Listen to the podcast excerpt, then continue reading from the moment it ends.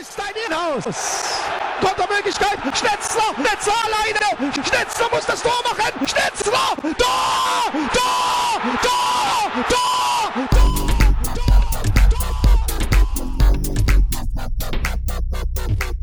Der Blick zurück. Was ist passiert? Was war großartig? Was hätte nicht geschehen dürfen? Infos zu den absolvierten Liga- und Pokalspielen.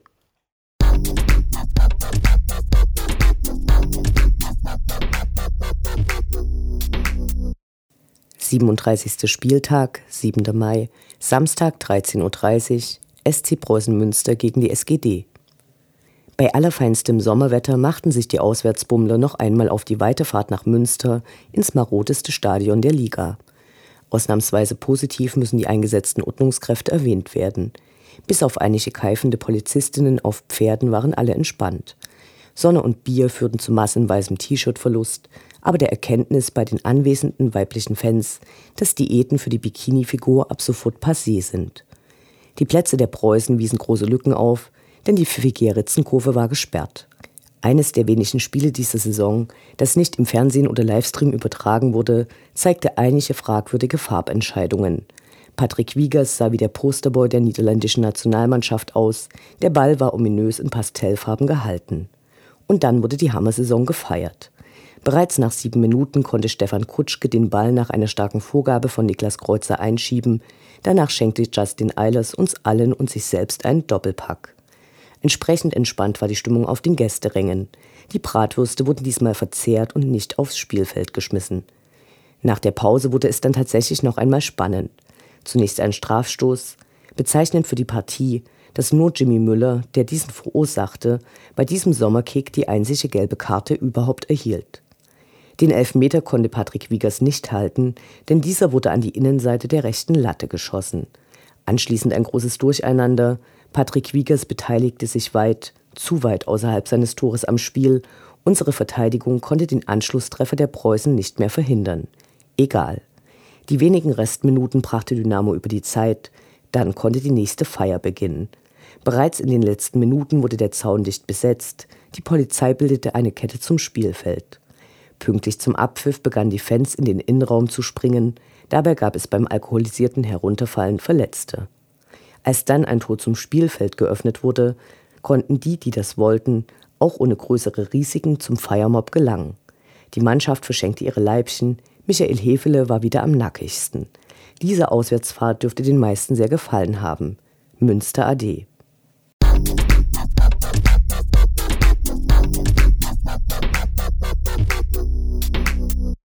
Sachsen-Pokalfinale, Dienstag, 10. Mai, 19 Uhr, Schacht gegen FSV Zwickau. Während die SGD mit einem bitteren 0 zu 3 ausgerechnet gegen den Schacht aus dem Sachsen-Pokal geflogen war, hatten sich die Freunde aus Zwickau gegen Kamenz ins Finale gespielt. Das Derby der beiden Rivalen wurde vom Verband auf einen Dienstagabend gelegt und das Heimrecht in Absprache mit dem FSV Zwickau wegen Sicherheitsbedenken zugunsten von Aue getauscht. Für die Zwickauer Verantwortlichen hat sich dieser Tausch nun zum Boomerang entwickelt. Vielfache Bengalo-Würfe auf Schach der Fans werden vermutlich empfindliche Strafen nach sich ziehen. Spielerisch gesehen hatte Zwickau in der ersten Hälfte mehr vom Spiel. Wie auch in der Halbzeit 2 konnten sie leider keine ihrer Chancen verwerten. So gelang Aue in der zweiten Halbzeit das einzige Tor des Spiels und sie gewann den sportlich unbedeutenden Sachsen-Pokal des Jahres 2016. Durch den Schachtaufstieg war auch Zwickau bereits für den nächsten DFB-Pokal berechtigt. Fantechnisch kam von Aue erstaunlicherweise wenig. Diverse Schmähgesänge waren alles. Optisch gab es nichts. Ganzes Gegenteil war im prall gefüllten Gästeblock zu sehen. Vor Spielbeginn und zum Start der zweiten Halbzeit gab es reichlich Pyrotechnik.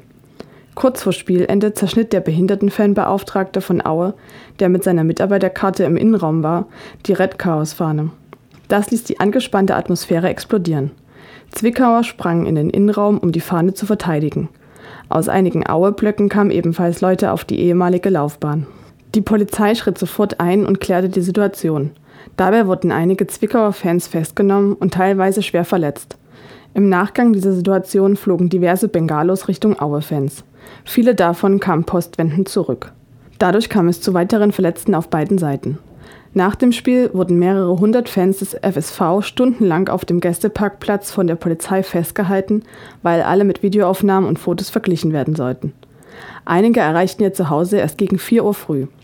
Am nächsten Tag veröffentlichte der FSV eine Stellungnahme, in der die Ausschreitungen hart verurteilt wurden, als einer der Gründe aber das versuchte Zerschneiden der Blockfahne klar benannt wurde. Der Behindertenbeauftragte vom Schacht verlor seine Stelle und erhielt drei Jahre Stadionverbot.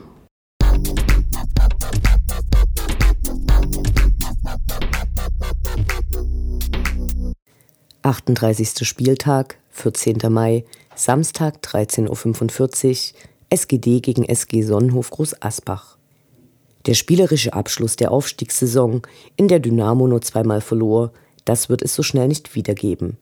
Das Stadion ausverkauft, durch den Wegfall der Pufferblöcke und die massenhafte Anzahl von Dynamo-Fans auch im Gästeblock kam es zur höchsten Besucherzahl ever bei einem Pflichtspiel im jetzigen Stadion. 31.644 Zuschauer. Man merkte, dass alle feiern wollten. Die Stimmung war großartig, die Gesänge laut, die Mitmachquote hoch. Der Supput war geschlossen wie selten, die Differenzen unter den Fans waren wie weggeblasen. Das Betreten des Rasens hatte der Verein aber schon einige Tage vorher verboten und angekündigt, in diesem Falle die Feierlichkeiten sofort abzubrechen. Emotionen ja, aber bitte nicht auf der Wiese. Vor dem Spiel wurden Justin Eilers, Michael Hefele, Quirin Moll, Luca Dörholz und, überraschend da vorher nicht bekannt gegeben, Jimmy Müller verabschiedet. Im Zentralorgan, dem Heft von Ultras Dynamo, war noch einmal schriftlich festgehalten, dass es zu Groß Asbach keine Fanfreundschaft gibt. Das hielt einige der Zuschauer aber nicht davon ab, ausgerechnet Ex-Dynamo Röttger, der Dresden einst in Richtung RB Leipzig verlassen hatte, für seinen Führungstreffer gegen zunächst schwache Goldfüße zu beklatschen. Das geht wirklich zu weit. Allerdings entwickelten dann die vom Feiern geschwächten Meister doch noch Siegeswillen und Marvin Stefaniak erzielte mit einem überragenden Freistoß aus 20 Meter Entfernung den Ausgleich. Den Siegtreffer besorgte dann Tim Wehrinen, der damit sein drittes Saisontor erzielte großartig. Kritische Banner gab es im R-Block, wo keine Jahreskarten mehr verkauft werden sollen. Diese wurden direkt an Ralf Minge adressiert. Nach dem Abpfiff wurden schnell eine generische DFB-Bühne und Konfettikanonen aufgebaut. Das Stadion und der K-Block feierten Mannschaft und Trainer, dieser kletterte auf den Turm, auch die Spieler erklommen den Zaun. Das von Peter Hauskeller gegebene Versprechen, dass die Mannschaft in jeden Block kommt, wurde nicht gehalten. Dann wurde an den DFB übergeben. Ein gellendes Pfeifkonzert zeigte die Haltung der Fans zum Verband.